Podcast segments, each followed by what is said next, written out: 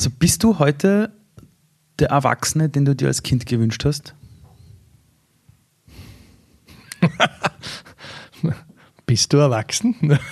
Also bin ich erwachsen. Ähm, erstens.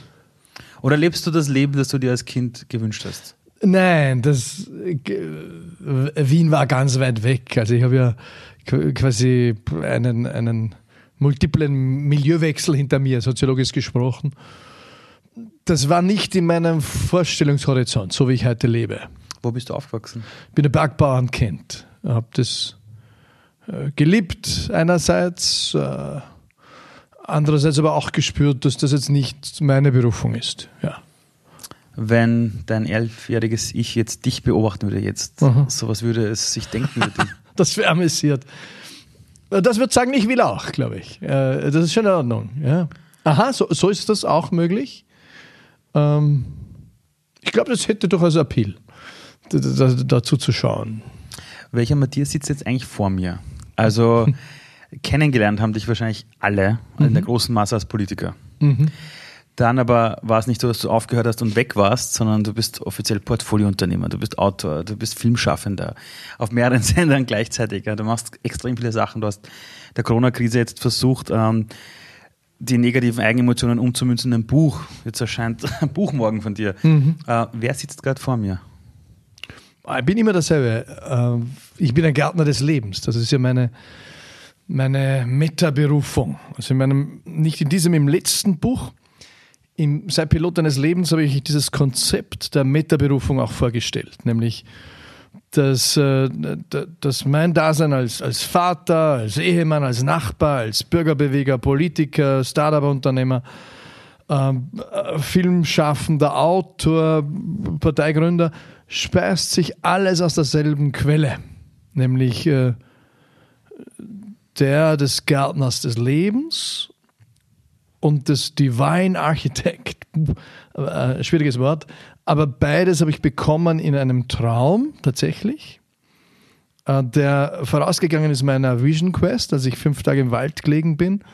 Mit dem Traum habe ich nicht viel äh, anzufangen gewusst. Allerdings bin ich um halb sechs äh, aufrecht gestanden im Bett da in einem Appartement am Neusiedler See habe diesen Traum extrem detailliert in Erinnerung gehabt. Das ist also im Nachhinein habe ich gelernt, das ist ein luzider Traum. Mhm. Habe dann aufgeschrieben, vier Seiten.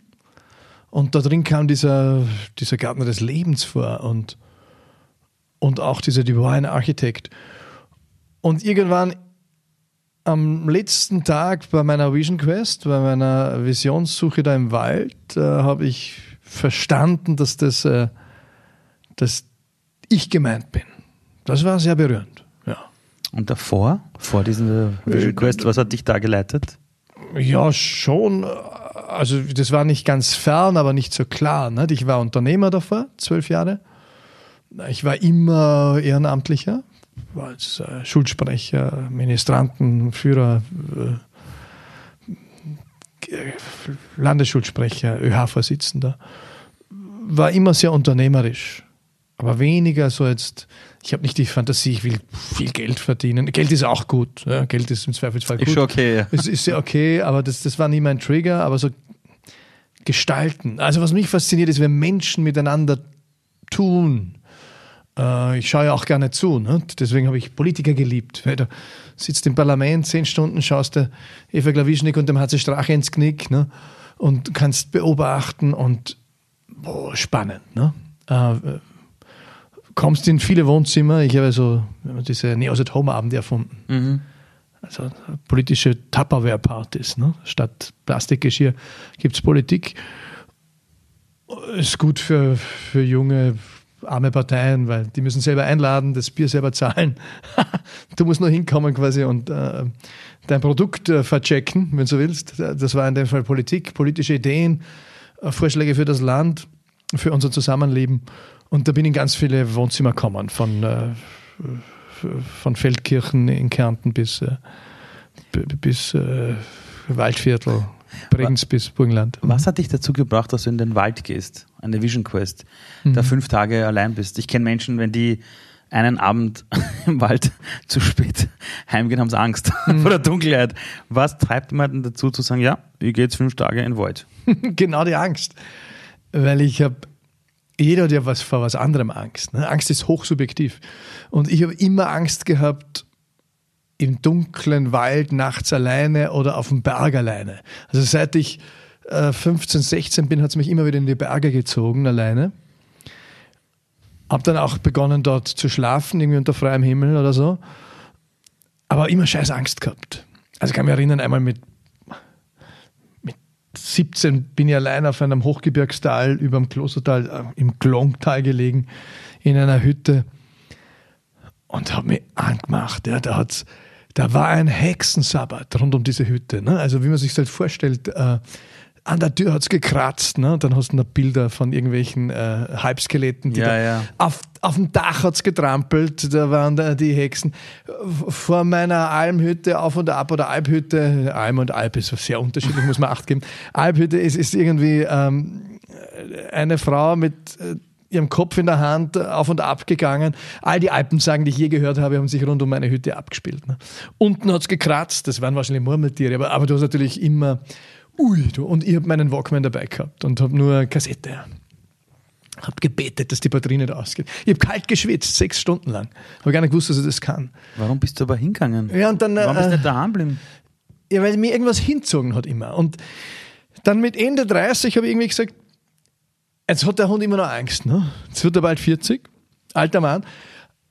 Und jetzt hat er immer noch Angst vor dem dunklen Wald, ne? was völlig irrational ist. Eher da schlagt mir jemand äh, auf der Maria-Hilfer-Straße als wie mhm. allein im Hochgebirgstal oder auf der Bergspitze. Aber ich, ich will mich dieser Angst stellen. Später habe ich dann auch dazu geschrieben, auch im Piloten äh, meines Lebens habe ich das Thema Angst auch mit aufgearbeitet. Joseph Campbell, der größte Mythenforscher der Menschheit, sagt, where you, where was sagt er, where you, not where you tremble, uh, also dort, wo du stolperst, there lies your treasure. Dort, wo du stolperst, dort liegt dein Schatz. Die Chinesen sagen, der größte Drache be behütet deinen größten Schatz. Das heißt, uh, und das haben wir jetzt da im neuen Buch auch drin, dein Dein persönlicher Angstgarten ist dein Schatzgarten. Dort, wo du die größte Angst äh, beobachtest bei dir selbst, dort nimm die Schaufel in die Hand und grabe, dort liegt ein verdammter Schatz. Und diesen Schatz habe ich gefunden äh, in den fünf Tagen Wienerwald. Nämlich mein Lied des Lebens. Das ist ja ein schamanisches Ritual. Für jene, die sagen, oh, ist mir zu eh so, gibt es auch vermessen durch die Psychologie ähm, als die sogenannte Heldenreise mhm. von Paul äh, Revilo Amerikaner, glaube ich, ja, mit französischem Namen. Und ähm, ähnliches Format. Er hat einfach Initiationsrituale verschiedener Kulturen untersucht, die quasi destilliert und daraus kam diese Heldenreise, ist sehr ähnlich dem Standard äh, Ritual eben dieser Vision Quest. Die haben die indianischen Stämme früher gemacht, die First Nation Nordamerikas, Mittelamerikas, ein bisschen auch Südamerika, die haben gesagt, bevor sie die jungen Männer aufnehmen in den Stand der Erwachsenen, ähm, schicken wir sie raus in die Wildnis.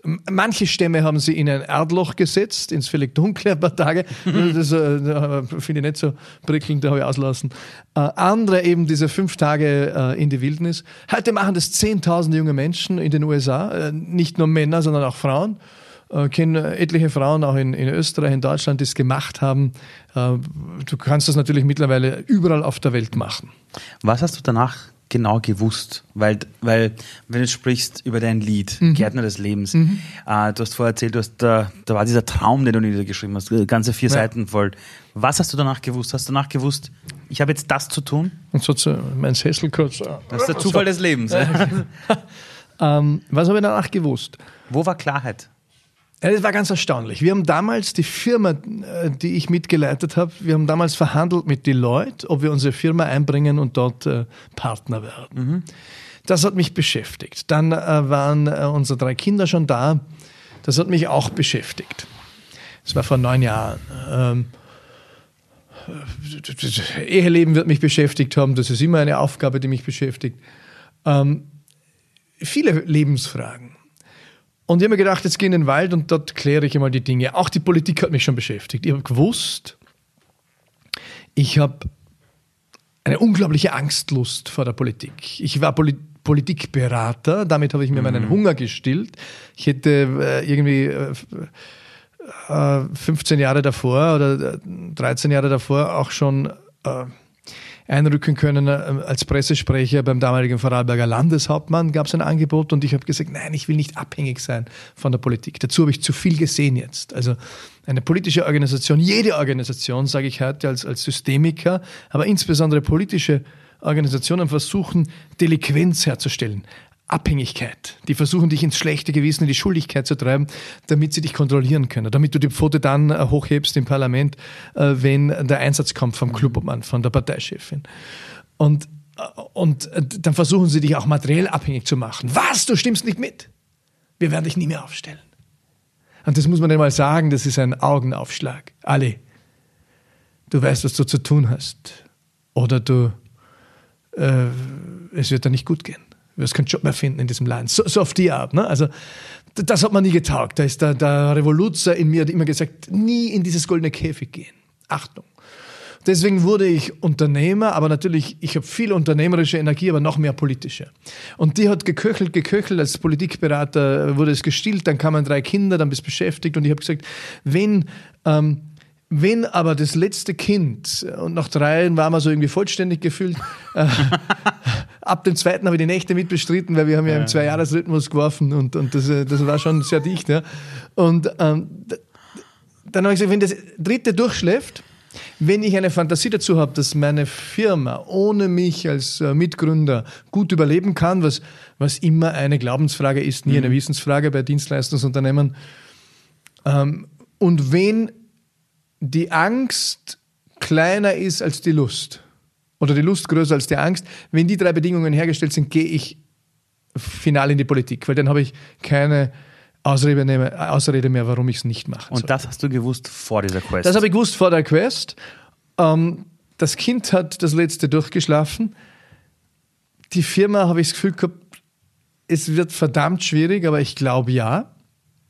Außerdem, ich glaube, dass es nicht einfach ist in fünf Jahren und mhm. die Zumutung wird gleich groß sein. Mhm. Und die Angst war immer noch scheiß groß. Und die Lust war so riesig, dass sie nicht mehr größer werden konnte. Also musste die Angst kleiner werden. Also musste ich mich der Angst stellen. Ähm, und, und da draußen habe ich mir natürlich jede Nacht Angst gemacht. Ne? Äh, in diesem Wald alleine. Bist du narrisch? Und dann äh, kam dieser Traum hoch. Dann kam der Traum, du hast viel Zeit zum Nachdenken. Eine Nacht durchwachst du ähm, am Feuer, das war natürlich verboten, aber es hat eines gegeben. Ähm, dann in der letzten Nacht kam ein wilder Sturm, der hat mir dann äh, an einen anderen Platz äh, hingespült, weil natürlich äh, es war kalt, es war nass, das Selbstmitleid war riesig. Und die Idee, die indianische Idee, ist ja, dass du dein Lied des Lebens eben bekommst. Das hat mich fasziniert auch, das Lied des Lebens, weil, weil ich mich mit der Sterbeforschung beschäftigt habe, mhm. Kübler-Ross, und die verwendet dieselbe Metapher, die Begründerin der Sterbeforschung, mittlerweile auch schon verstorben, Schweizerin. Und die sagt was? Sagt die sagt, äh, was beschäftigt die Menschen in ihren letzten Stunden am Sterbebett? Das hat mich dann auch zu dieser Sendung für ein ORF geführt letztes mhm. Jahr, der Tod mhm. als bester Coach des Lebens. Also du siehst, ich, weil manche sagen, du machst so vieles, ich mache immer dasselbe. Nicht? Immer äh, meine Lebensthemen, Potenzialentfaltung und, äh, und alles drumherum. Also was, was beschäftigt uns am Lebensende? Habe ich genügend Liebe bekommen, genügend Liebe gegeben? Viele haben das Gefühl, in westlichen Kulturen, ich habe zu viel gearbeitet. Da bin ich jeder, jedenfalls gefährdet. Ähm, habe ich mein Lied des Lebens gesungen? Habe ich es verstanden und gesungen, also habe ich authentisch gelebt? Oder habe ich bei wichtigen Lebensentscheidungen gesagt, ja, ich weiß, dass mir der Job zum Beispiel nicht liegt, aber ah, schon viel Geld, ne? Oder ich mache es für die Erwartungen meiner Mutter, äh, meiner Frau, meiner Nachbarn. Ich mache es für einen Applaus, für schnellen Ruhm. Ähm, all das, wir sind alle auf Anerkennung geschalten. Das ist mhm. unser Treibstoff, also daran ist nichts Böses. Aber es darf nicht ein Hauptträger sein. Dann ist es äh, obsessiv, ne? dann wirst du abhängig, dann bist du Junkie. Also wenn du den Maßstab nicht in dir trägst, sondern äh, immer im Außen suchst, dann, dann läufst du Gefahr, ein nicht authentisches Leben zu leben, weil du immer den Erwartungen anderer hinterher hechtest. Und die Idee, dass ich mich auf die Spuren meines eigenen Liedes mache, die hat mir taugt. Und dann war das auch äh, sogenannte Synchronizität. Also äh, ich wollte damals ein Buch schreiben über Wege zu mir selbst mhm. und habe Formate recherchiert und plötzlich war da diese Vision Quest. Ich habe sie noch nicht gekannt. Hupft mir die an. Zwei Tage später legt mir meine damalige Firmenkollegin, Unternehmenskollegin, damals durch und durch Naturwissenschaftlerin, äh, die das als groben Umfug äh, zumindest ein paar mhm. Jahre davor noch betrachtet hätte, eine, eine Broschüre auf den Tisch, sagt, schau dir das mal an steht drin Vision Quest irgendwo in Frankreich. Ähm, denk mal, ah, schon wieder. Äh, dann stehe ich in einer Buchhandlung bei einer Recherche, habe ein Buch in der Hand, hinten oben Vision Quest. Und immer wenn das Leben mir mit dem Rohrstapel mhm. dreimal äh, mit demselben Thema innerhalb weniger Tage aufs, aufs Hirn klopft, dann sage ich, okay, genau. I got it, ich habe es verstanden. Ich bin gemeint, ich soll nicht drüber schreiben, ich soll es machen. Ui, dann habe ich gegoogelt. Dann hupfen wir an. Vision Quest in äh, Skandinavien, Vision Quest in Alaska, Vision Quest in Fairland, Vision Quest äh, in äh, Uppsala. Äh, ich habe gesagt, das geht nicht. Ne? Drei Kinder, meine Frau hat sowieso den Eindruck, ich arbeite viel zu viel, bin zu wenig da. Kann nicht zehn Tage oder 15 Tage da in, ins Gebüsch fahren, Australien. Suche weiter, dann hupft da irgendein Stadtschamane in Hernals aus. Der Vision Quest. ja, sehr. Ja. Und dann Du, drei Tage später war er schon auf der Couch. Ja, beim Red Fox oder wie er geheißen hat. war ein bisschen abgefahren. Oh, oh Gott. Äh, seine Frau war Tantra, irgendwas. Äh, und, und der Hund hat auch einen indianischen Namen gehabt. Aber ja, irgendwie äh, spannend. Und in meinem Kalender habe ich genau fünf Tage gefunden im Sommer, die man rausschneiden konnte. Habe ich gesagt, jetzt oder nie. Hab schnell gehandelt äh, und eben sechs Wochen später, davor war noch der Familienurlaub, sechs Wochen später war ich im Wald. War schwierig, ne?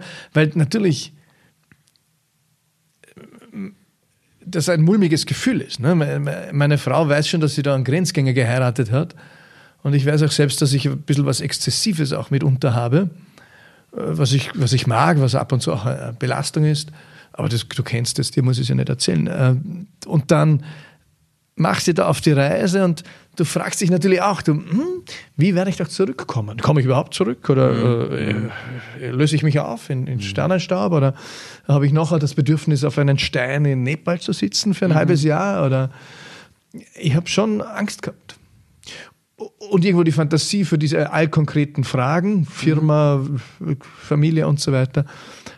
Ja, also die Angst hat mich begleitet und diese Fragen wurden nicht beantwortet äh, all diese konkreten Fragen, sondern ich bekam im letzten Absprung, also ich habe am Schluss, ne, habe ich zusammengepackt und habe gedacht, na, ein Lied habe ich jetzt keins gekriegt, zwei Füchse getroffen und äh, es war ja der Stadtwald. Ne? Ich habe da lauter abgefahrene Situationen gehabt. Da kommen ja ab und zu seltsame Typen vorbei ähm, auf die Entfernung und die streifen dann oberhalb von dir vorbei und du liegst da im Wald und die sehen, da liegt einer im Wald einfach so, auch ein bisschen seltsam.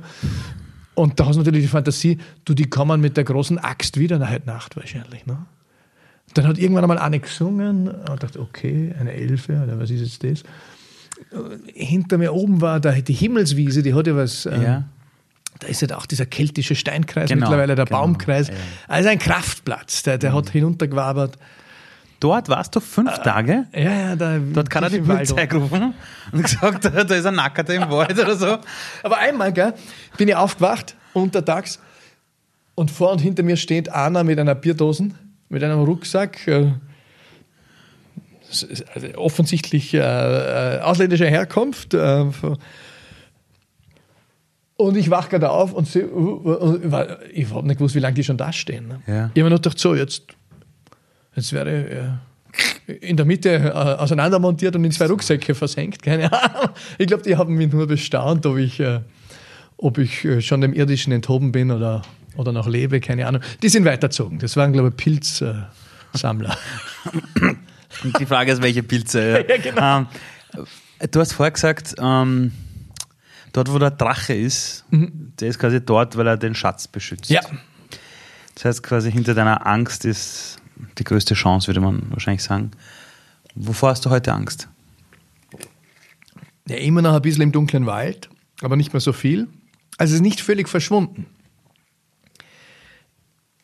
Ich habe mich auch versöhnt damit. Ne? Also man muss Angst nicht völlig ähm, aus seinem Leben verbannen. Das äh, wäre auch grotesk.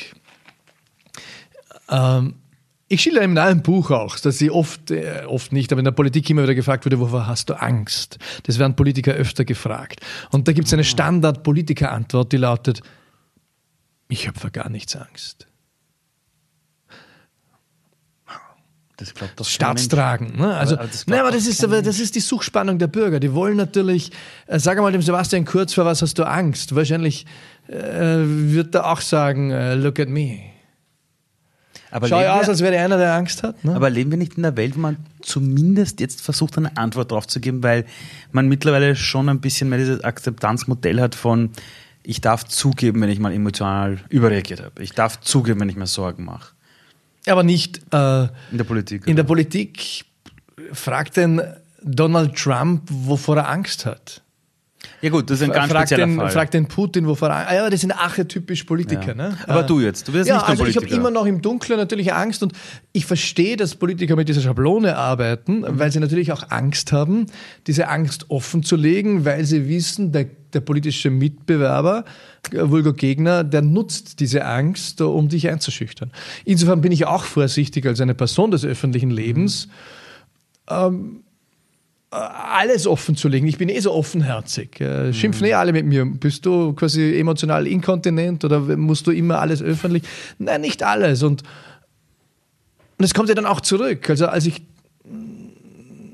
ich erzähle es auch in diesem Buch. Ne? Ich habe äh, ich habe sehr gekämpft die ersten zwei Corona-Wochen. War sehr viel in der Öffentlichkeit, äh, auf Social Media und dann gab es Anfragen, ORF und, und Puls 4 und Servus TV und, und Gastkommentare. Ich habe das gemacht und habe gemerkt, ui, ich komme ins Kämpfen. Das ist ein Echo auf alte Zeiten. Ich will nicht mehr kämpfen, nicht in dieser Lebensphase. Ich will einfließen mit dem, was ich bin, mit dem, was ich tue, äh, mit, mit dem, was ich kann. Weil immer, wenn ich, wenn ich kämpfe, laufe ich auch Gefahr, die Verbindung mit mir selbst zu verlieren, einerseits. Welchen Kampf hast du geführt? Äh, ja, schon als, als Parteigründer war, schon eine, war ich schon in einer Kampfmetapher gegen das, das rot-schwarze System und gegen... Und, aber jetzt? Na, da habe ich einfach vermisst, dass es kritische Stimmen gibt. Uh, mir ist so viel aufgefallen jeden Tag. Habe ich gesagt, warum macht die Regierung keine Vergleichsstudien? Wir müssen doch eine eine Messung machen, wie weit die Durchseuchung ist und so weiter. Dinge, die dann drei, vier Wochen später eh passiert sind. Aber jeden Tag habe ich gesehen, da, da, da läuft es nicht gut genug nach meiner äh, Auffassung. Und da geht es ja um Menschenleben, da muss ich meinen Beitrag leisten. Und, und keiner sagt was und die entsorgen teilweise die Demokratie. Ne? Und, mhm. und keiner fällt auf. Und, und der, der Orban äh, räumt die Demokratie mhm. ein Stück weit weg. Äh, der Bibi Netanyahu, äh, mhm. ein anderes Vorbild äh, von unserem ähm, Obersten, ähm, der, der hat irgendwie zwei Tage bevor er er selbst seinen, äh, seinen Fall zu verhandeln gehabt hätte äh, im Gericht, im Gerichtssaal hat er die Gerichte geschlossen zur Sicherheit. Genau. Ne? Also das sind alles ein bisschen seltsame Zufälle. Ne? Dazu habe ich zu viel gesehen, als dass ich hier mhm. an Zufälle glaube, äh, sondern die markieren hier natürlich den starken Mann, weil die Gunst der Stunde es ihnen das ermöglicht. Mhm. Und deswegen habe ich gesagt, na, da muss man auch aufzeigen und so weiter. Mhm. Und ja, und dann sind die kritischen Stimmen wieder aufgestanden. Auch die Opposition war wieder da und dann war ich befreit. Also ich habe quasi kompensatorisch Politiker gespielt, aber ich sollte nicht Politiker spielen, ich bin keiner mehr. Und dann habe ich gesagt, na, ich will aber einen Beitrag leisten fürs große Ganze. Äh, ich bin heute Autor, Publizist, Unternehmer. Ich leiste den Beitrag mit Story One, äh, wo haben wir den Hashtag Corcooning ausgerufen, haben über 1000 Menschen jetzt geschrieben Geschichten über den Corona-Alltag. Das taugt man, das, das ist virtuelles Lagerfeuer, das verbindet die Menschen, das macht sie froh. Äh, das gibt Anregung, Input, Inspiration. Dann habe ich gesagt, ich fange jetzt ein Buch an. Das ist etwas, wo ich auch Inspiration stiften kann. Äh, inspiriert nicht alle, äh, ist mir auch klar. Manche sagen, das ist so notwendig wie ein drittes Knie. Aber es gibt auch viele, die mir dann schreiben und sagen, wow, hat mir geholfen. Ähm, und das freut mein Herz. mir selber hat es auch geholfen. Buchschreiben ist für mich immer sehr sortierend. Das wollte ich dich nämlich auch fragen. All das, was du tust, dieses, ich nenne es mal Gesellschaft, also wirklich etwas für die Gesellschaft zu machen, das sind mhm. alles gesellschaftliche Auswirkungen, ja, das politische, ja. das Buch. Ähm, wie sehr tust du es für dich und wie sehr für die Empfänger? Das kann ich gar nicht auseinander dividieren, weil Sagst du jetzt, ich bin so selbstopfernd, ich mache es jetzt nur nein, für die anderen oder nein, sagst nein, du, selbst, nein, ich will gesehen mir, werden? Ich will gesehen werden, wird auch ein Aspekt sein. wichtiger ist mir, ich verstehe mich als Impact Entrepreneur. Mir geht es um, um Wirksamkeit. Und ich glaube schon, dass es in meinem Leben dann auch eine Phase geben wird, wo, die, wo ich auch dieses wirksam sein wollen ablege. Aber ich glaube auch, dass das eben die letzte Etappe ist, wo ich mich vorbereite auf meinen Abschied von, von dieser Welt. In dieser Etappe bin ich noch nicht. Ähm, Meinst in, von der Welt? Zu, von, äh, bevor ich sterbe, ganz einfach. Mhm. Ja. So, so ich das auch bewusst vollziehen kann. Kann dich ja auch mhm. vom Rad werfen oder irgendwie sonst was. Ähm, schüttelt dich aus dem Sattel des Lebens. Aber in dieser Phase jetzt ist Selbstwirksamkeit mir wichtig äh, und auch meine, mein Verständnis meiner Berufung als Gärtner des Lebens, als Divine Architect. Was macht ein Gärtner des Lebens? Er kultiviert soziale Felder, das will ich machen als Vater, Autor, Parteigründer, whatsoever. TV-Schaffender. Ein Divine Architect, habe ich mir auch gefragt, was macht jetzt der? Hm. Meine Antwort ist, er co-kreiert Gefäße für das Gute, Wahre und Schöne. Das habe ich mir gar nicht sagen traut bis vor einem halben Jahr. Das, das erzähle ich jetzt, glaube ich, zum zweiten Mal öffentlich. Ich habe das gespürt über all die Jahre in der Politik, durfte es aber nicht laut sagen, weil ich eh schon dabei mir umarmer war und eh schon unter, unter ESO-Verdacht oder was ich was. Heute weiß ich, dass das mein Auftrag ist. Äh, und wenn ich dann auf dem Sterbebett liege, sei es in fünf Jahren, sei es in 40 Jahren, und sage, ich habe es gewusst, dass ich das tun möge. Ich habe es aber nicht gemacht, weil andere es belächelt hätten oder andere es für Esel oder sonst irgendwas gehalten hätten dann ist es ein bitteres Lebensresümee. Das will ich nicht. Wenn ich aber weiß, dass diese Fragen kommen am Sterbebett, hast du ein authentisches Leben gelebt, dann bin ich der Meinung, dann sollten wir diese Frage vorziehen. Weil es ist ziemlich beschissen, auf dem Sterbebett zu sitzen und zu sagen, äh, nein, äh, eigentlich habe ich es vergeigt. Da, das will ich nicht. Äh, und deswegen diese Fragen vorziehen. Deswegen bin ich mit diesem Sarg durch Österreich gefahren für, für den ORF mhm. und mit, mit den Grabsteinen und habe die Leute Probe liegen lassen und ihren Grabstein äh, beschriften lassen, um genau diese Konfrontation mit mir selbst und mit dem Leben und mit dem Tod und unserer Vergänglichkeit vorzuziehen.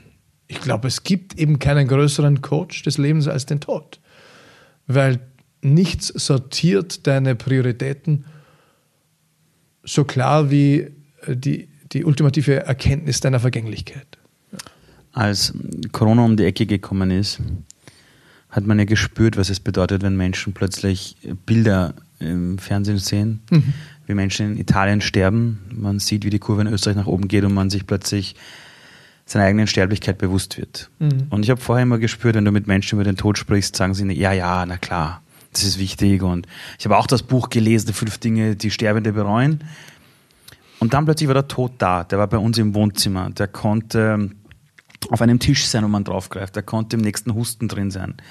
Ähm, glaubst du, brauchen wir immer wieder dieses Bild vom Tod, der neben uns steht und sagt, hallo, ich bin auch noch da, um große Sprünge im Leben zu machen? Ja, glaube ich schon.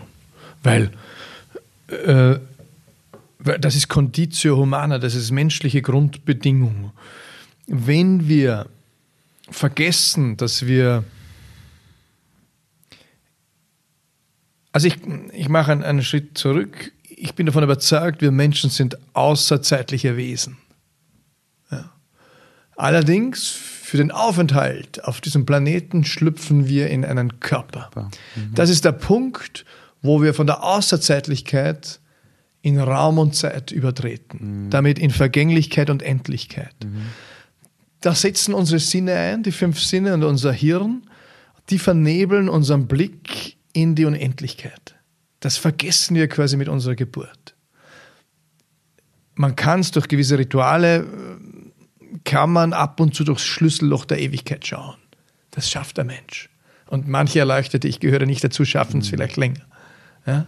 manche mit Pilzen. Äh, mhm. Davor würde ich warnen. Also ich glaube mhm. nicht, dass, dass die Drogen der richtige Schlüssel sind, um in die Unendlichkeit zu schauen, weil es eher ein Starren ist, ein unkontrolliertes. Ja. Mhm. Ich glaube, dass es andere Möglichkeiten gibt, wer sich wirklich dafür interessiert, äh, um diesen Blick zu erhaschen. Und es ist natürlich eine zutiefst existenzieller Blick, wenn du einmal durch Schlüsselloch schaust, der Ewigkeit. Und viele von uns kennen sowas, äh, sei es am, am Meer als ein Wimpernschlag äh, der Zeitgeschichte oder als äh, bei der Geburt des Kindes. Oder, also wir, wir kennen diese Glücksmomente, wo wir aus der Zeit kippen. Das wäre so ein Schlüssellochblick in die Ewigkeit. Ähm, und Conditio Humana ist, dass wir eben in die Endlichkeit geboren sind. Ich glaube, das haben wir uns auch so ausgesucht, äh, als wir gesagt haben, wir, wir gehen in, äh, wir machen jetzt auf, auf Erdling und Fleischling. Ja? Also äh, als, äh, und ich glaube, dass wir gewissermaßen, äh, das ist jetzt ein bisschen vereinfacht gesprochen, aber damit ähm, äh, einen gewissen Auftrag auch verbinden, den wir uns vornehmen. Ich wollte mich gerade fragen, mhm. ähm, Warum sind wir da? Und nochmal äh, fertig beantwortet die mhm. vorige Frage. Wenn wir unsere Endlichkeit vergessen, und mhm. natürlich sind wir die Generation, die so viel äh, materiellen Wust hat wie keine zuvor in der Geschichte unserer Spezies. Und Materie, ähm, skurrilerweise, gerade Materie, die in Raum und Zeit äh, gebettet ist, äh, hat die Eigenschaft, dass sie uns den, den, den, den Blick auf unsere Endlichkeit äh, verstellt. Wir, wir halten uns für unsterblich, also äh, gerade auch so diese Testosteronenergie, von der die Welt voll ist und, mhm. und wir zwei können das ja auch ganz gut. Mhm. Ähm, Testosteron ist so eine Energie von äh, ich bin äh, quasi äh, unsterblich. Ne? Mhm. Die nimmt ab bei mir, merke ich. Habe immer noch genug davon, aber wozu sind wir auf der Welt? Ich glaube, jeder für was anderes, aber grundsätzlich ist der Sinn des Lebens das Leben. die Lebendigkeit. Wenn, wenn dich ein Kind im Alter von sieben Jahren fragt, mhm. warum bin ich hier? Äh, das sage ich auch meinen Kindern so, weil du das entschieden hast. Ähm, du hast dich auf den Weg gemacht hierher und wir freuen uns, dass du hier bist. Und du bist ein, ein, ein Wunder äh, des Lebens und der Lebendigkeit. Und was durch dich und mit dir in die Entfaltung kommen wird und will, das weiß ich noch nicht. Aber ich stehe jetzt auch nicht in der Haltung da, was wird aus dir. Mhm. Das interessiert mich natürlich auch. Aber so Zehnjährige noch gar nicht eigentlich. Mhm. Die leben äh, quasi im Hier und Jetzt sondern du bist ja schon wer. Du musst nicht erst wer werden. Du bist vor allem das pralle Leben. Und zwar in einer unbefangenen Prallheit, äh, dass ich äh, vor Neid erblasse als äh, 46-Jähriger. Ne? Und der Rest wird sich zeigen. Blühe, du pralles Leben. Du bist ja, du bist ja gerade eine aufblühende äh, mhm. Blüte. Das ist wie eben der Kirschbaum. Äh, wir haben ja hier mal äh, ein eine Veranstaltung gemeinsam gemacht genau. Am 1. Mai 2018. Und Sechs ich, Tage bevor du zurückgetreten bist. bevor ich die PK hatte, ja, das stimmt. Und ich glaube, ich habe damals hier gesagt im Nachbarraum, also blühe wie die Kirschbäume im Frühling. Das, das fasziniert mich immer, vor einem Kirschbaum im Frühling zu stehen. Wie das Leben mit Potenzial wuchert. Das sind zehntausende Blüten an einem Baum. Und du stehst vor jeder und sagst, boah, Du bist potenziell eine Frucht, aber vor allem feierst du als Blüte das Leben.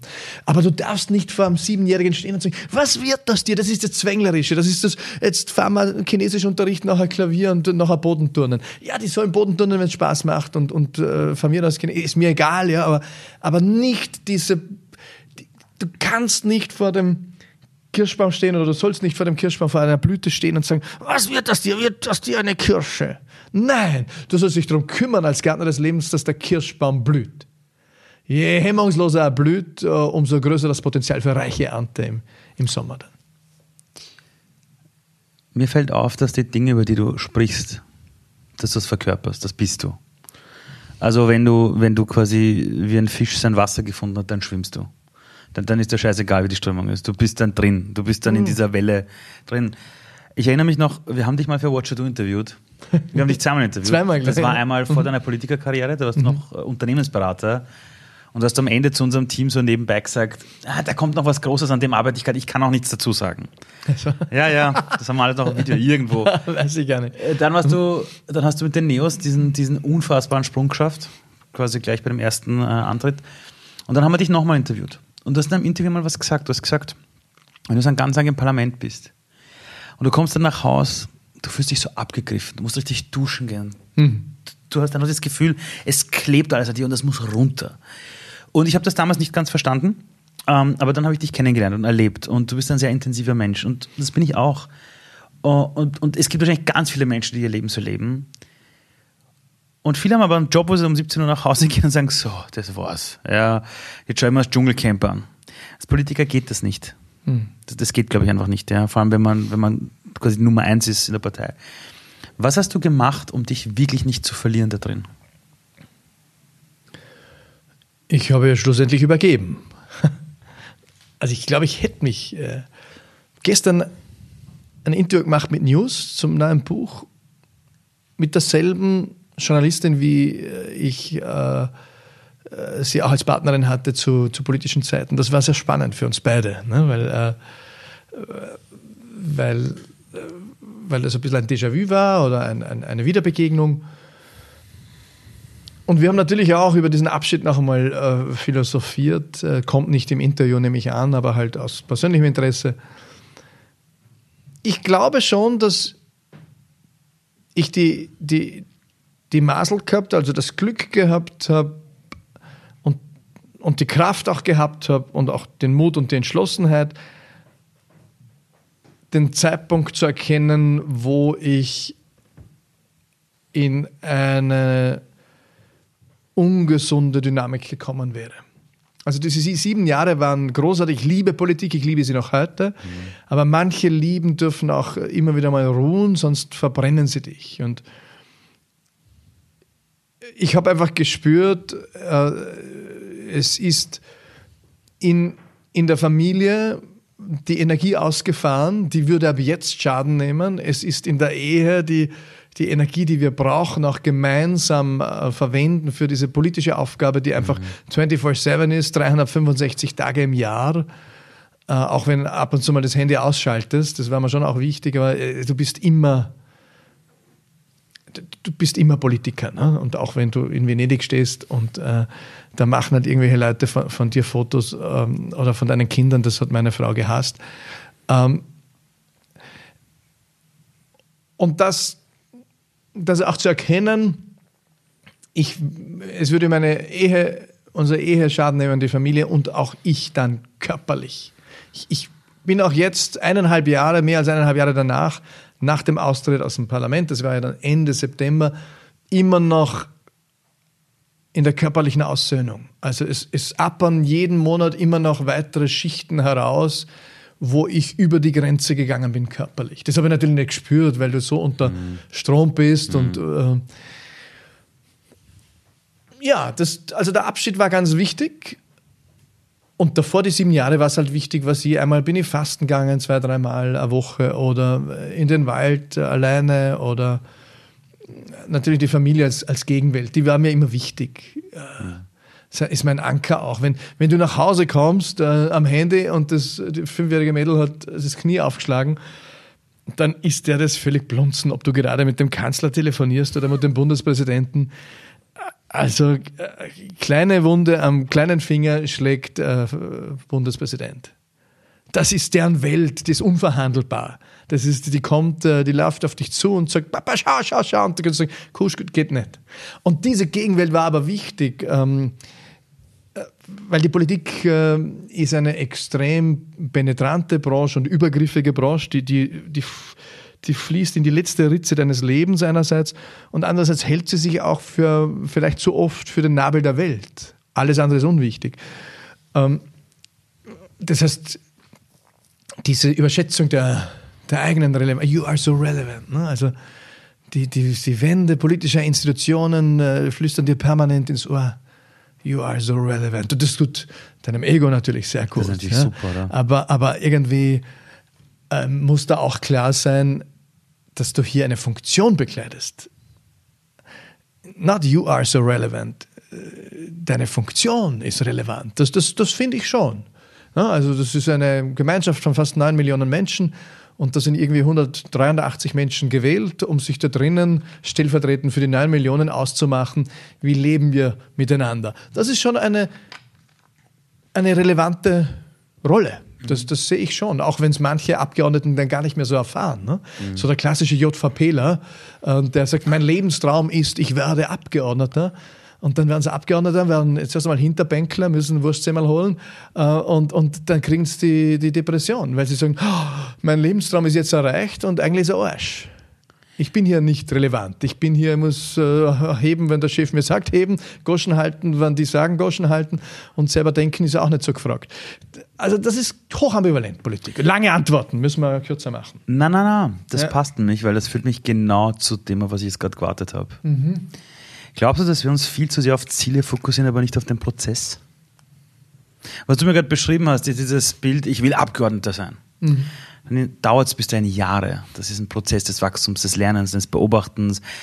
Und ich habe manchmal das Gefühl, wir, wir rasen so auf ein Ziel zu, aber wir sehen vielleicht nicht den Wald, der bei uns vorbeizieht. Ja. Wir sehen nicht die anderen Passagiere.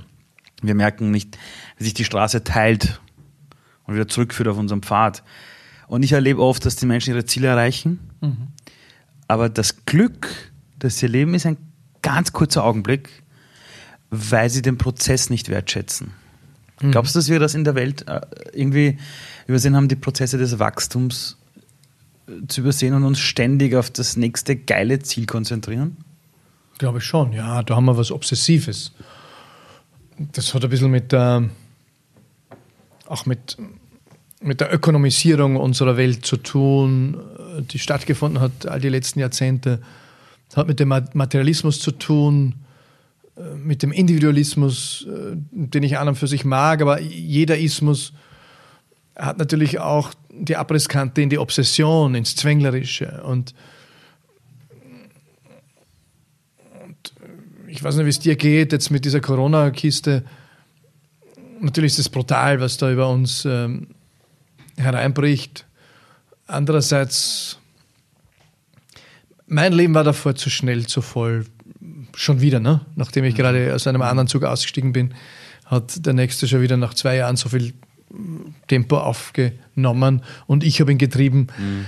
Ähm, dass das, das ein, für mich ein eigentlich willkommener Einschnitt war. Wobei ich will ja nicht zynisch werden, weil ich weiß, mhm. dass, äh, dass, dass eben es ganz vielen viel Leid äh, abbringt und, mhm. und auch mir viel Sorgen beschert. Ich meine, mhm. Keynote Speaker Alles weg. ist ein, ein Drei-Worte-Witz. Ne? Also das ist, äh, gibt es nicht mehr. Äh, genau. Also meine Haupteinkunftsquellen sind mausetot. Genau. Aber du bist ja auch so einer, wir sind ein bisschen, äh, nicht Tausendfüßler, aber ein bisschen ein Hundertfüßler. Und mhm. wenn es uns zehn Beine wegschleift, dann gehen wir auf den anderen und entwickeln dort Muskeln. Wie geht's dir? Äh, also, was glaubst du auf deine Frage hin? Glaubst du, wir, wir sind zu zielfixiert? Und ja. Schon. Also, was ich erlebe, ist, dass wir. Ich glaube, dass ähm, sich auf Ziele zu fokussieren manchmal sehr wichtig sind. Mhm. Also, das ist wichtig, um sich irgendwo rauszuziehen. Dass du irgendein Ziel brauchst, wo du sagst, jetzt gerade geht es mir nicht gut, mhm. ich muss jetzt durch, mhm. ich fokussiere mich auf das Ding dort, weil dann halte ich das jetzt alles aus. Ja. Aber wenn du das normalerweise nicht hast, in einer Wohlstandsgesellschaft, wo du seit 70 Jahren Frieden hast, wo, wo es uns einfach gut geht, mhm. wo uns die, glaube ich, halbe Welt beneidet um unseren Lebensstandard, unsere ja. Qualität, wo wir uns alle wünschen, mehr Zeit. Mhm. Und mehr Zeit ist ja nichts anderes als ich genieße den Prozess. Mhm. Zeit ist ja kein Ziel. Also, also mehr Zeit, äh, ich habe noch niemanden gehört, der zu mir sagt, ich hätte jeden Tag am liebsten 34 Minuten mehr Zeit. Sondern es ist ein Gefühl, es ist eine Sehnsucht. Ja, okay. Und jetzt ist sie plötzlich da durch Corona. Aha. Und ich merke aber, dass die Menschen ein schlechtes Gewissen haben, das zuzugeben. Es gibt viele, die es hart trifft. Mhm. Und es gibt viele, wo man jetzt schon weiß, die wird es in sechs Monaten hart treffen. Ja. Aber wir sind jetzt gerade da. Und ich erlebe, dass es Leute gibt, denen es jetzt gerade gut geht. Denen fehlt es an nichts jetzt gerade, obwohl sie ihre Jobs verloren haben. Aber die wissen, für sechs Monate habe ich Geld. Also jetzt geht es mir gut. Und sie haben trotzdem dieses schlechte Gewissen. Mhm. Weil sie nie gelernt haben, diesen Prozess wertzuschätzen was das mit uns macht. Wer bin ich eigentlich, wenn ich da draußen nicht mehr meine Arbeit habe, zum Beispiel? Mhm. Und was ich gerne von dir wissen will, ist, ähm, du hast in vielen Interviews oft erzählt, dass als du als Politiker aufgehört hast, einer der Hauptgründe eben auch deine Familie war. Auch deine Ehe, das hast du erzählt. Du hast oft, und da bin ich dir sehr dankbar, weil du sehr offen darüber gesprochen hast. Du hast eben gesagt, lange wäre das wahrscheinlich für die Ehe jetzt nicht gesund gewesen. Mhm. Wenn jetzt deine Ehe nicht wäre, und deine Frau gesagt hat, super Matthias, du mach, go for it. Die Kinder hätten gesagt, Papa, super. Hättest du einfach weitergemacht? Hättest du diesen Schnellzug weiter beschleunigt? Ja. Wie, wie wichtig ist unser Umfeld? Ja, total wichtig. Das ist ja Teil meines Lebens. Also eine Ehe zu führen ist ja eine Challenge, finde ich. Ich war ja auf deiner Hochzeit, äh, später, später Gast. Danke für die Gläser. Danke für die Gläser, das war, war eine, super. War eine, eine, schöne Hochzeitsnacht, die ihr hattet. Also die, die danach kenne ich nicht, aber äh, ich bin erst... Äh, das war ein schöner Abend und da sind wir draußen am Balkon gestanden. Ich, ich bin erst um 11 Uhr aufgegangen, es war schon ja, Nacht. Ne? Und mit Blick über Wien, das war sehr schön.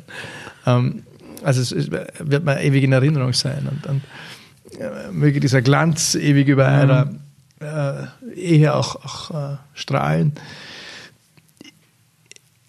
Ich meine, das ist natürlich auch oft Momente, wo es einfach ein bisschen Arsch ist, ne? so eine Ehe, oder wo, wo, wo, du denkst, boah, ich druck's nicht durch, oder keine Ahnung. Ne? Und zwar in beide Richtungen. Du bist, ja eine, du bist ja eine Zumutung für den anderen und es braucht eben Mut, Zumutung im besten Sinne des Wortes, um, um das auch nehmen zu können, um aushalten zu können. Mhm. Ich glaube gleichzeitig, dass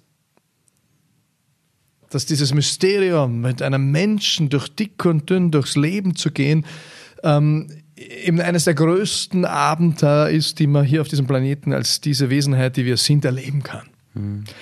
Und das will ich nicht auslassen. Und jetzt muss nicht einen Eheschein haben dafür, das kann, ja, also da, aber ja, ist auch ein Signal und ein mhm. Symbol. Mhm. Und, und deswegen ist mir das verdammt wichtig.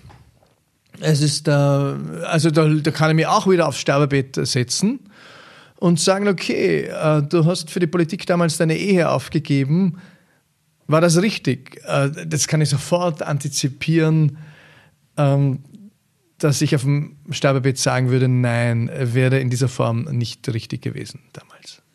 Und, und ja, ich glaube, wir wären nicht mehr verheiratet. Ich sage jetzt zwei Jahre später. Das, äh, wir, es hätte uns aus der Kurve gehoben. Einfach weil äh, weil sich weil sich spannungsmäßig nicht mehr ausgegangen wäre. Ne? Mhm. Da, weil ich vor allem für das Familiensystem mehr Energie durch, auch durch Präsenz einbringen musste. Ich habe vorher nichts versäumt. Das ist nicht so, dass ich hast deine Kinder nie gesehen und so. Mhm. Nein, ich, ich, ich habe das Gefühl, ich war ausreichend präsent und auch vorzuleben, dass man eben sich einer Berufung widmet. Äh, mit allem, was du bist. Das ist etwas vom Größten, was den Kindern vorleben kannst. Und meine Frau hat es auch immer, also ihre Skepsis gegenüber der Politik hat sie den Kindern nie mitgegeben. Die hat sie immer geschützt. Es war eine unglaubliche Leistung von ihr, dass sie das nur zwischen uns lassen hat. Ja. Ähm, und aber ja, ich meine, ich glaube, wir sind äh, da aufgeschlossene Menschen, wenn, wenn, äh, wenn unsere Partner, Partnerinnen äh, das Gefühl haben, auch für mich ist Zeit, dass ich mich mehr anderen Dingen widme. Das heißt aber auch, dass du mehr einrücken musst, zeitmäßig in die mhm. Familie.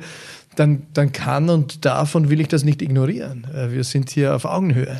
Die Sache, die mich ja noch interessiert, ist, brauchen wir ein Gegenüber und ein, uns Menschen um uns herum, damit wir uns entwickeln können? Ja, absolut. Ich glaube, der Mensch lernt vor allem in Begegnung mit anderen Menschen und mit anderem Leben. Lernen ist Begegnung. Deswegen ist ja auch die, diese Schulschließung so fragwürdig, ne? weil äh, die Begegnung natürlich ungeübt ist und, und schwierig, auch rein virtuell. Das erleben wir ja mit drei Kindern und das äh, funktioniert, aber ein bisschen hartschert. Aber wenn ich natürlich feststelle, dass zwischen 15. März und 7. September unsere Kinder nur 14 Tage in der Schule sein werden, dann geht es mir weniger um die Stoffvermittlung. Es geht um die Begegnung, die hier äh, extrem leidet, von der ich weiß, dass sie der Dünger für Entwicklung ist, für Entfaltung ist. Und, und das müssen wir auch bei der Gesamtbetrachtung in Rechnung stellen. Wir haben eine extrem einseitige Betrachtung von Corona. äh, im Moment. Ja? Ich meine, wenn wir, jetzt haben wir, äh, ich glaube, wir haben viel richtig gemacht und mhm. zum Glück viele Leben gerettet. Aber wir sind an einem Punkt, wo wir im Moment 48 Fälle oder sowas waren es zuletzt, die neu dazu kommen pro Tag. Naja, wir nehmen 48 Tote jeden Tag in Kauf durch, äh, äh durch Dinge, ähm, äh, also das heißt, da müssen wir das Rauchen komplett verbieten. Ja. Bin ich nicht dafür. Nicht? Also wir mhm. haben durch Alkohol, durch Rauchen haben wir jeweils um die 15.000, 16.000 äh, Tote pro Jahr. Ähm, wir müssen den Verkehr komplett verbieten, weil wir wissen, dass Autofahren tötet. Mhm. Wir, wir wissen es. Mhm.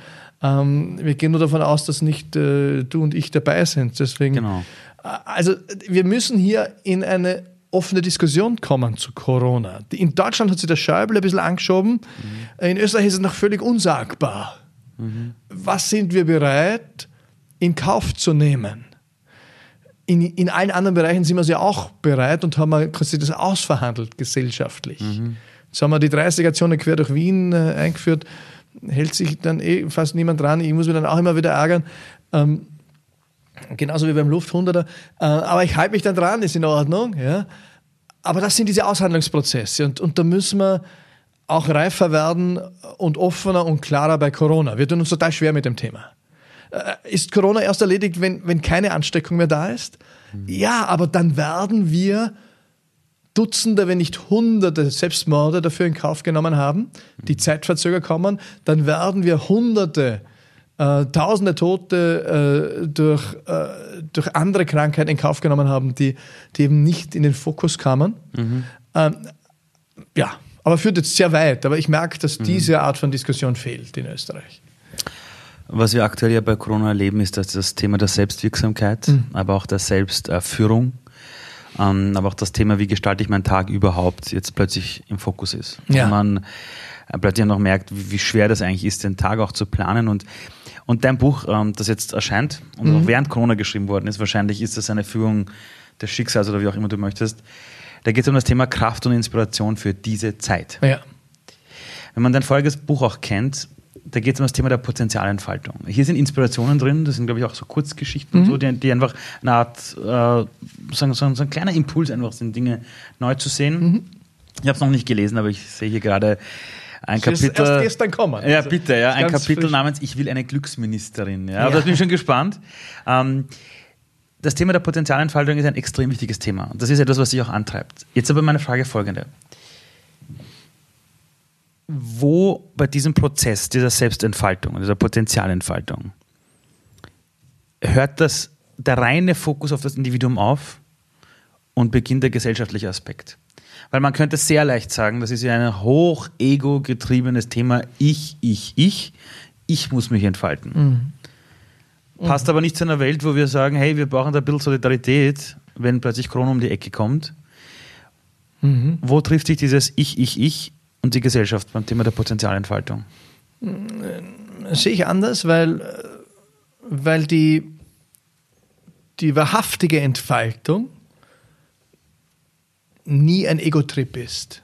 Die wahrhaftige Entfaltung, äh, Karriere kann ein Ego-Trip sein, aber Karriere ist nicht gleich Entfaltung. Entfaltung kann Karriere bedeuten, aber nicht jede Karriere ist eine Entfaltung. Ähm, ein Kapitel drin ist zum Beispiel Gönne dich dir selbst. Das ist das letzte Kapitel. Das letzte Kapitel. Ich, ja. Das ist der Aufruf, gerade in Zeiten der groben Verwerfungen, sich um sich selbst zu kümmern Wer sich gut um sich selbst kümmert, kümmert sich damit gleichzeitig um die ganze Welt. Das ist für mich völlig außer Streit. Umgekehrt, wer sich nicht um sich selbst kümmert, der wird keinem anderen was Gutes bedeuten können, weil er entgleist als Mensch. Wir sind ja ein, ein wundersames Ding, äh, wir sind ein, als Systemiker sage ich, ein sozialbiologisches System, so würden wir es wissenschaftlich betrachtet als Systemiker sagen. Dieses System muss auch äh, geführt werden. Ähm, ansonsten beginnt es sich nur mit sich selbst zu beschäftigen natürlich und äh, ist auch krisenanfällig, dieses System. Also wer sich nicht um sich selbst kümmert, wird seine gesundheitliche Integrität und seine mentale Integrität verlieren. Sprich, äh, der wird äh, krank oder gleitet ab in Süchte oder was auch immer. Ja, aber dies sind auch Menschen, die dann ähm, natürlich keinen Beitrag fürs große Ganze mehr leisten können. Das, das ist auch klar. Deswegen ist die Pflicht zur, zur Selbstfürsorge groß und wir müssen sie wahrnehmen, besonders in solchen Zeiten wie diesen jetzt. Und die Selbstliebe ist nie ein, ein Ego-Trip, ist nie egozentrisch. Die Selbstliebe ist vielmehr das Fundament, um andere lieben zu können. Wer sich selbst nicht liebt, ist äh, nicht wahrhaftig beziehungsfähig, langfristig, mittelfristig. Und, und eben das, wer sich selbst äh, nicht äh, fürsorglich um kümmern kann, kann sich auch um niemand anderen kümmern. Der ist überfordert mit sich. Liebst du dich selbst? Ja, aber man, ich bin aus Fleisch und Blut und nicht jeden Tag. Ne? Ab und zu. Äh, gerade Corona-Zeiten merke ich und bespreche es auch mit meiner Frau und auch mit vielen Freunden jetzt die letzten zwei Wochen. Es geht uns allen ähnlich. Der, der sagt, ich bin super stabil und alles happy peppy, der Hund spürt sie nicht. Der soll nochmal hinsetzen und, und äh, wirklich äh, hinhören, äh, seinen Körper nochmal genau studieren, auch die Stimme seines Herzens. Nein, es ist ein Auf und Ab, diese Wochen, für uns alle. Es ist Licht und Schatten. Es ist gar nicht anders möglich, weil es so eine Riesenzumutung ist. Ähm, gerade wenn du Kinder hast. Aber auch wenn du alleine zu Hause hockst, ist auch nicht lustig. Ne? Also es trifft ja alle. Die, die quasi kasaniert sind mit, mit den Kindern, die haben, die haben Challenges. Die, die allein sind, hatten auch Herausforderungen. Äh, und, und dazwischen auch alles Mögliche. Nicht? Ähm, also jede Lebensführung war gefordert und, und das geht uns nicht jeden Tag gleich gut von der Hand. Das sollte man nicht lügen. Aber, also ich habe eine kleine Tochter und die nervt genauso manchmal, wenn die ja. in der Nacht aufwacht, ist klar. Aber trotz aller dieser Dinge liebe ich sie auch bedingungslos. Ja. Liebst du dich selbst bedingungslos? Ich, es gibt äh, viele Zeiten, wo ich mich bedingungslos liebe und ab und zu erwische ich mich dass ich Bedingungen an mich stelle, die ich gerade nicht erfülle und dann leidet natürlich die Liebe darunter, die Selbstliebe. Und das sind Bedingungen, die Echo sind auf meine Erziehung, mhm. Glaubenssätze aller Art. Ich bin ja als Leistungsschwein erzogen, als alemannischer Bergbauer und Bub. Ne? Das, da gibt es immer wieder Echos, wo ich merke, äh, jetzt hast du dich selbst übertrippelt oder, oder alte äh, zwänglerische Muster brechen auf. Ich, ich aber ich bin ja kein Dalai Lama, ne? ich bin ja, bin ja am Weg. Nein, nein, das meine ich nicht. Aber, aber kann Liebe überhaupt funktionieren mit Bedingungen? Das ist für mich ein Paradoxon zum Beispiel. Grundsätzlich Liebe ist, sagt die Nena und davor schon der Fromm, glaube ich, oder? Ähm, Liebe fragt nicht, Liebe will nicht, Liebe zwingt nicht, Liebe ist. Äh, gleichzeitig leben wir im Hier und Jetzt. Und so eine Ehe zum Beispiel ist ja viel mehr als wie nur Liebe. Genau. Hoffentlich auch Liebe, sonst ja. wird es eh düster. ähm, aber gleichzeitig ist eine, eine wirtschaftliche Gemeinschaft. Äh, gleichzeitig, wenn dann alle drei in die Schule kommen oder eines, die Schule ist eine wahnsinnige Disziplinierungsanstalt und Strukturierungsanstalt und zwar für die ganze Familie. Also das ganz viele äh, Sachthemen und Zwänge, die hereinspielen, die kannst du nicht alle ignorieren. Ja, ich bin jetzt dahergefahren und irgendwie haben wir noch äh, einen, einen, Stress gehabt davor, weil, weil wir die Dateien nicht runtergebracht haben aus Teams von der mittleren mhm. Tochter. Äh, und ich, jetzt, ich, muss jetzt gehen und wir waren beide schon genervt und mhm. Und, und, sie war am Boden zerstört, dass ich das Ding nicht in den Drucker gebracht habe. Also habe ich halt beim Herfahren noch telefoniert und äh, sie haben es irgendwie anders gelöst. Ja, aber das, das riecht dann nicht nach äh, um, ja, das riecht nach äh, äh. und das ist auch okay, ich bin ein Mensch, Halleluja. Also und und ich liebe meine Töchter bedingungslos, aber ich erpresse den halben Tag. Räumt endlich den Geschirrspüler aus, sonst das und jetzt tut mal das Handy endlich weg, sonst gibt es kein Fernsehen mehr heute Abend. Also ich will da nicht gescheit predigen. Liebe ja. ist bedingungslos. Ich, ich lebe es ja nicht den ganzen Tag, aber ich, ich darf da auch nicht zu streng sein da mit mir selbst, weil sonst muss man die Kugel geben, ne? sonst äh, geht es sich nicht aus in einem fleischlichen Körper. Ich, ich glaube, den ganzen Typen, die da völlig enthoben sind von Ja. allem, Ja. das glaube ich nicht ganz. Und, und wenn ja, würde ich ihnen gerne mal drei Kinder geben, Mhm. fünf Tage, dann schaue ich, wie enthoben sie sind. Ja? Irgendwann werden wir beide nicht mehr in diesen menschlichen Körper stecken. ja. Da, da hat sich, da ist diese Art oder diese Phase unserer Transformation mal beendet. Dann stehen deine Kinder bei einer großen Feier zu Ehren von dir. Das ist dein Begräbnis. An was werden sie sich erinnern? Was werden sie von ihrem Papa erzählen?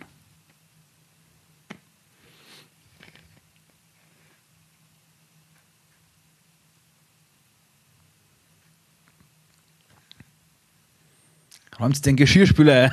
Genau. Ich glaube, da kann man tausende von Bildern. Also wie war das bei meinem Papa, als er gestorben ist?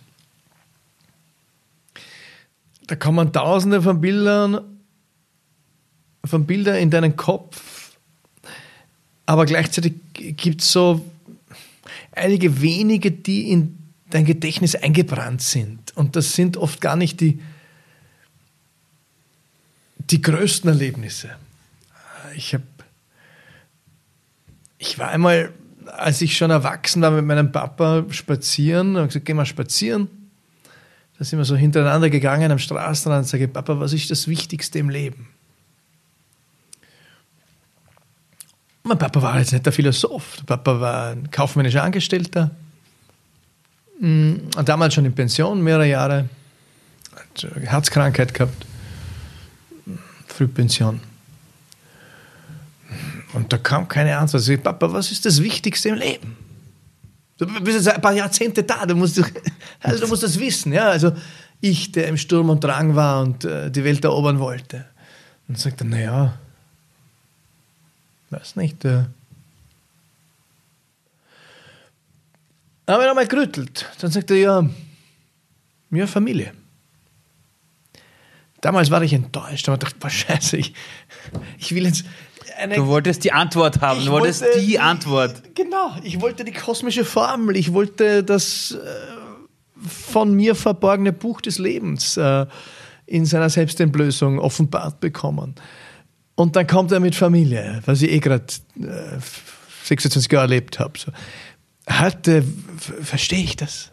Und das ist etwas, was mir in großer Liebe und Ehrfurcht und Respekt äh, als eines dieser Erlebnisse, die ich mit dem Papa habe, eingebrannt ist. Was das bei meinen Töchtern sein wird, weiß ich nicht. Vielleicht, wir wir sind jetzt vor ein paar Tagen sind wir auf der Himmelwiesen in Mauer draußen, da gibt es auch Himmelwiesen, nicht nur im 19. Haben eine Nachtwanderung gemacht und sind unter meiner Lieblingsführer gelegen, haben in die Sterne geschaut. Das war für mich sehr berührend, wie wir da auf dem Rücken dieses Planeten liegen und hinaufschauen, bis es angefangen hat regnen. Im Dunkeln. Das ist etwas, was ich erinnern werde. Vielleicht Sie auch. Oder wir waren in Corona-Zeiten jetzt einmal zum ersten Mal Fußball spielen gemeinsam, die drei Mädels und ich. Äh, in einem Park verboten, befürchte ich. Äh, das ist bei mir auch eingebrannt aus den letzten Wochen und dann gibt es halt hundert andere Dinge. Aber ich weiß es nicht, äh, was das Random Sample bei Ihnen sein wird. Ja. An, an, an, Erinnerungen, die, die hier herausstechen. Wenn du mit Menschen zu tun hast, und was glaubst du, hinterlässt du bei Menschen, die du kennenlernst in deinem Leben? Ich denke, was Unterschiedliches. Wo ist der rote Faden von Menschen, die dich kennenlernen? Ja, ich. Ich glaube schon, dass viele Menschen spüren, dass irgendwas in mir pulsiert, was mit Lebendigkeit und Liebe zu tun hat. Und das halt auch ab und zu sehr ungestüm daherkommt. Ja, ja, ja. Auch. Ja. Aber ich glaube, dass das schon. Ja. Gibt es irgendwas in deinem Leben, wo du sagst, wenn ich die Möglichkeit hätte, möchte ich diesen Teil, den ich jetzt aktuell noch an mir habe, irgendwie jetzt mal loswerden? Ja, bin immer ein paar Kilo zu viel zur Zeit. Ne?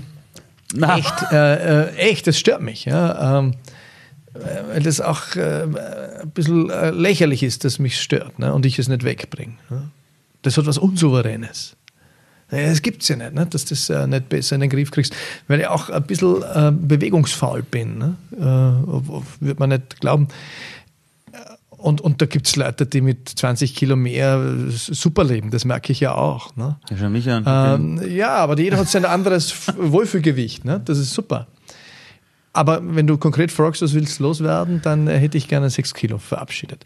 Und da geht es nicht um die Kilo, da geht es um, um, um Selbstführung auch, dass ich in der Selbstführung, in der körperlich, du musst wissen, ich komme aus einer unglaublichen körperlichen Ignoranz eben. Äh, ich, ich, der Körper war ein reines Instrument. Ja, das, ist, das habe ich halt gelernt als Bur. Und, und, und äh, das ist halt so die Logik von alemannischen Bergbauern. Ich habe aber ganz viel Gutes gekriegt in meinen Rucksack auch. Also glückliche Kindheit, Urvertrauen, äh, Durchhaltevermögen. Also ich will mich nicht beschweren.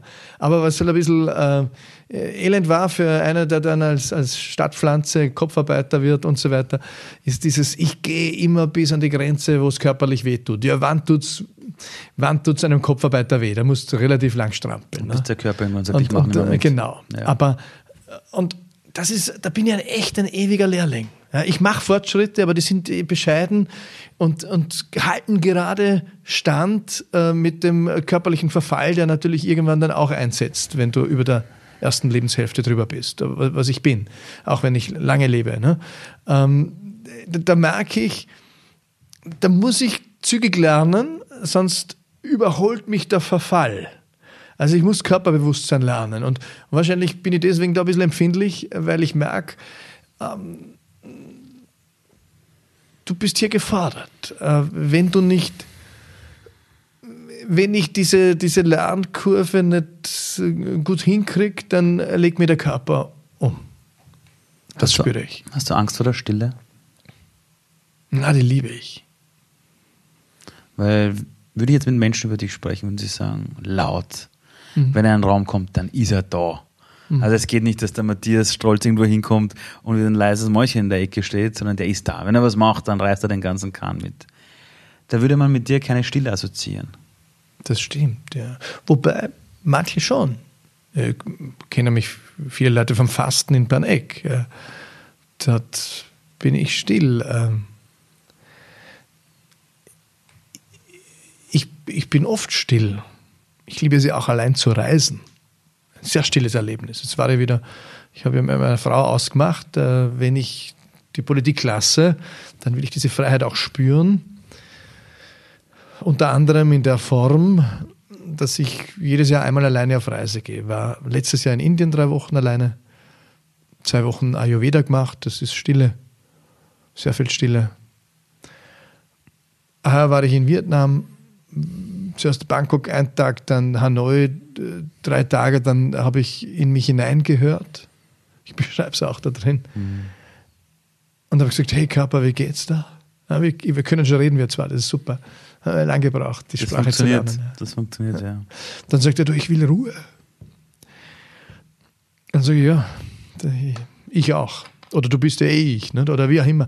Auf jeden Fall wir gemeinsam, Körper und ich. 24 äh, Stunden später waren wir auf einer Insel und habe ich eine Woche Meditation und Yoga gemacht. Ah, war viel Ruhe, war sehr gut. Und dazwischen freue ich mich wieder auszubrechen. Dann war vietnamesisch Neujahr, Tet. Und da bin ich in die Stadt gegangen und äh, war zwischen 50.000 Mopeds und äh, geschossen und was ich was. Das taugt mir dann schon auch. Und dann gehe ich wieder auf dem Heimweg, trinke ein Bier in irgendwo in einem Pub, treffe auch irgendwie Österreicher, natürlich, und dann gehe ich wieder in die Ruhe. Dann wird es mir zu viel. Hm.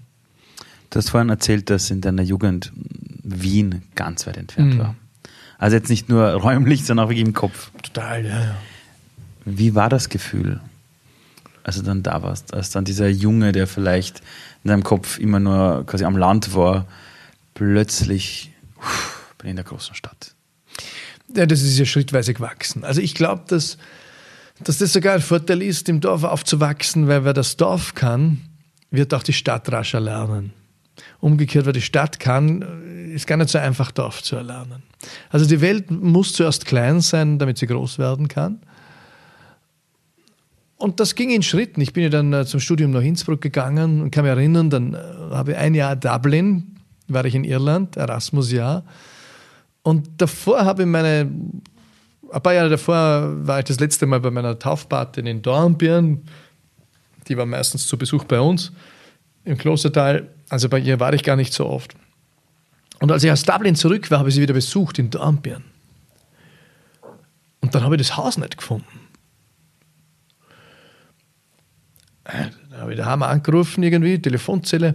Ich gesagt, wo ist das noch einmal? Da haben sie mir die Adresse nochmal gegeben und gesagt, da bin ich ja vorbeigegangen. Da, da, ist kein Hochhaus, das muss ein Hochhaus sein. Also quasi meine, meine Erfahrung der letzten Jahre als Kind war das für mich in Dornbirn, wo ich gewohnt ein Hochhaus. Und dann als, als ähm, 22-Jähriger habe ich es nicht gefunden, äh, weil mein Bild von Hochhaus plötzlich ein anderes war. Also das Gebäude war da. Das war dasselbe Gebäude. Aber, ich habe es nicht gefunden, ich habe es nicht mehr erkannt, weil ich, ich habe nur im Kopf gehabt, das äh, sind Hochhäuser. Und, und das hat sich über die Jahre verändert. Und so war halt jetzt Wien, habe ich dann auch gekannt als, als ich war ja, ich habe die Schule war mir ein bisschen zu eng mit 16, äh, 17 aufwärts und, und dann wurde ich äh, Landesschulsprecher und da konnte man zum ersten Mal selbst äh, Entschuldigungen schreiben und habe natürlich jedes Seminar gebucht, das es gab in Österreich, um mich zu absentieren. Das hat mir viel mehr gegeben als die Schule. Und da habe ich natürlich Wien auch kennengelernt und das hat mich fasziniert. Und dann habe ich in Innsbruck fertig studiert, noch das Bundesheer nachgemacht als Sanitäter. Und dann war für mich klar, ich will in die Bundeshauptstadt, auch als Politschädel. Ne? Äh, ich, ich, ich muss jetzt dahin, wo es pulsiert. Ich muss mir das anschauen. Das habe ich schon gemerkt. Da, da wartet was auf mich. Ich, ich liebe das immer, auch wenn ich so zwei, drei Wochen weg bin, durch die Westernfahrt einerfahren, das ist, uff, kriege Kribbeln. Das ist äh, Coming Home einerseits, das ist aber auch Großstadtdschungel. Oh, das mag ich. Ich mag Wien sehr. Wann bist du richtig glücklich? Also wann sind die Augenblicke in deinem Leben, wo du sagst, das möchte ich einfrieren? Wenn es ginge. Das kann völlig unspektakulär sein. Ich war vor vier Tagen richtig glücklich am Abend oder drei. Wann war das? Wir haben unseren Garten meine Frau und ich haben einen Tag im Garten gewerkt. Also ich habe ja das ein kleiner Garten, da beim Büro dabei. Das, das, Büro ist ein Haus neben unserem Wohnhaus, was in Zeiten wie diesen jetzt sehr hilfreich ist, weil wir haben, äh, ich bin Untermieter im Atelier meiner Frau, die ist Künstlerin. Äh, da, da wir, können wir leicht flüchten. Ne? Das, ja. ist, das, ist, ganz gut. Aber ich bin ja jeden Tag daheim zum Mittagessen und, und wenn Papa-Tag ist, so wie heute, kann ich auch mal in die Stadt hupfen kurz, äh, aber muss davor natürlich das Mittagessen erledigen und bis zum Abendessen auch wieder da sein, um das zu checken und, und dazwischen äh, die Kinder beschäftigen, die Hausaufgaben müssen erledigt sein und so weiter. Ähm, da bin ich am Abend gesessen im, im, in dem Garten, habe ein kleines Bier getrunken, einen Cider, habe mich an Irland erinnert, habe ich viel goldene Erinnerungen, da war ich glücklich. Äh, ein Cider und ein Bier und, und war glücklich. Obgetaner Arbeit. Also das war auch das Glück des kleinen Bergbauernbuben der da hatte, viel gearbeitet hat. Also das war aber glücklich. Hm. Bedingungslos glücklich hier gerade. Ich war der Kaiser ohne Reich. Äh, mein Reich war das Glück. Das kann aber was in Vietnam. Ich habe ein Buch auch angefangen in Vietnam. Das hat sich jetzt äh, nach hinten geschoben äh, und ein anderes ist davor hingetreten. Da geht es ums Glück auch und da habe ich gerade eine Szene gelesen, weil ich es nach Deutschland geschickt habe zu einer äh, Verlags, äh, einer, die mir Sparringpartnerin ist für meine Autorenschaft. Da beschreibe ich so, wie ich im, im Meer liege, am Strand von Foucault. Ja, da war ich sehr glücklich. Da hat mich da bin ich gelegen im Dunkeln. Vor Meer habe ich ab und zu auch Angst, in der Nacht. Hm, ich Nachts auch. im Meer habe ich Angst ich mitunter. Mhm. An dem Abend nicht. Bin ich allein, völlig allein am Strand gelegen. Und die Wellen haben mich immer austrat. Und wenn sie da rein sind, haben sie mich wieder hineingedreht, so ein bisschen. Und habe mich entsinnt, dass ich äh, so viel auch Reichtum habe in meinem Leben. Die Familie, die mir dort wirklich abgegangen ist und habe in diesen Sternenhimmel geschaut. Und na, dort, wo ist der Mond? ist ja, ist ja vietnamesisch Neujahr ist ja, ist ja, muss ja, das, ja, das Mondjahr beginnt, nein, der muss irgendwo mal dumm sein. Nicht gefunden. Äh, muss irgendwo anders stehen, keine Ahnung, äh, da drüben. Und, und die Sterne. Und, und irgendwann stand der große Wagen vor mir. Links oben. Obwohl er, wenn ich zu Hause aus der Haustür gehe, ist eigentlich da oben. Also, wow, meine Frau kann jetzt aus der Haustür treten und sie sieht dieselben Sterne wie ich. Da war ich glücklich. Das war so aus der Zeit gekippt. Und, und ich könnte nicht sagen, ob ich zehn Minuten da gelegen bin und rein und raus gedreht wurde vom Wasser und in die Sterne geschaut hat, ob es drei Stunden war. Also ich erkenne Glück auch daran, exposed im Nachhinein, dass ich aus der Zeit gekippt bin. Das ist quasi, die Psychologie würde sagen, du bist in einem Flow-Zustand, wenn du tätig bist ähm, oder in einer, ja, wenn, wenn, wenn du nicht tätig bist, sondern in, in einer Ruhe, dann, dann finde ich Flow der falsche Begriff dafür. Ich weiß nicht, wie, wie Psychologie dazu sagen würde. Es war Glück. Mhm. Und dann fliegt es wieder davon. Das ist ein Vögel. Ein Vogel, das ist, ist nicht immer da, aber, aber was ich habe, das ist, glaube ich, ein Geschenk meiner Kindheit. Ich habe eine Baseline von Glück äh, und Glückseligkeit und Zufriedenheit. Und die kann aber auch ab und zu von Ärger überschüttet sein. Aber, aber grundsätzlich weiß, sie, weiß ich, sie ist immer da. Das ist ähm, ein unglaubliches Geschenk, das weiß ich. Da, dafür kann ich nichts. Das habe ich mitgekriegt. Wie halt meinen anstrengenden Charakter oder andere Dinge. Aber das ist super. Das kannst du nicht kaufen. Beim Obi. Im Kübel. Kiloweise. Das kannst du nur geschenkt bekommen. Haben Kinder das Glück als Teil ihrer Kindheit in sich? Ja, die können ja aus der Zeit kippen. Die kennen ja dieses Konstrukt Zeit nicht. Die sind zwar eben quasi schon, das hat eben mit dieser Endlichkeit zu tun. Einerseits die sind zwar mit, im Körper, aber noch mit, nicht ganz da. Mit, ja. mit unserer Intellektualität. Äh, mhm. Die Kinder können ja auch in frühen Jahren noch Wesenheiten sehen, die wir nicht sehen können als Erwachsene. Das hört dann auf mit sieben, mit acht ähm, die können Dinge sehen, die wir nicht wahrnehmen können. Dann, wenn sie quasi intellektuell ausreifen, stützt also auch die Hypothese, dass, dass unsere Sinne und unser Intellekt äh, diesen Blick in die Unendlichkeit vernebelt. Das, das glaube ich schon. Und die Kinder haben diesen Blick in die Unendlichkeit ein Stück weit noch. Und das ist natürlich ein Schlüssel zur, zur, zur Glückseligkeit. Und dann haben sie aber Anwürfe von, von Wettbewerb und äh, Kooperation, weil ja, was sie, weil Leute sagen, Wettbewerb ist böse, sagen, na, schaut sich mal Kinder an, Wettbewerb ist, ist Evolutionstheorie ist Wettbewerb. Also die, die sagen, Wettbewerb ist böse, die müssen auch sagen, e-, Evolutionstheorie ist, ist erlogen, erstunken oder, oder böse. Nein, das, das Leben, an dem Tag, wo du in Endlichkeit hineingeboren wirst, äh, betritt der Wettbewerb dein Leben. Weil du kannst in diesem, deinem Leben nicht alles machen. Du musst entscheiden, was du machst. Du kannst nicht alle Punkte auf einer Weltkarte anfliegen. Du kannst nicht alle Berufe, die Watcher Do online hat, machen.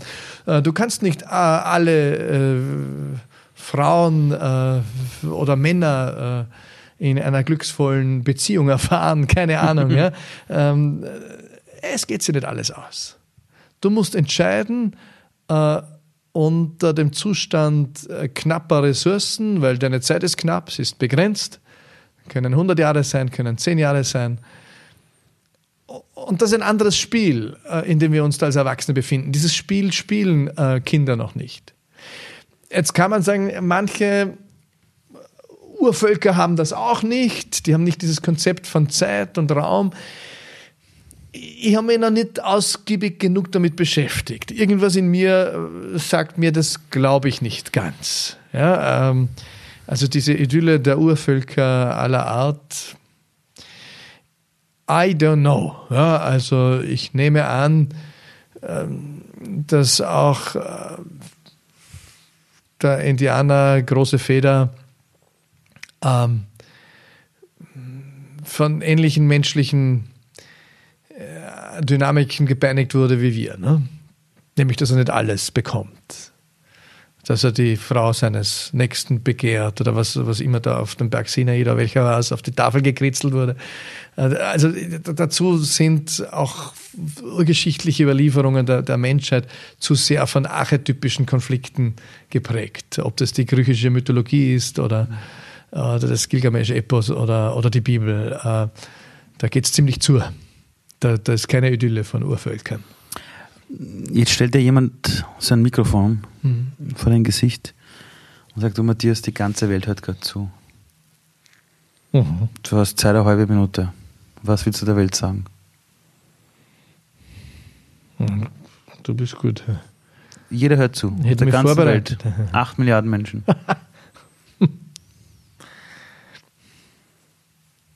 Love is in the air.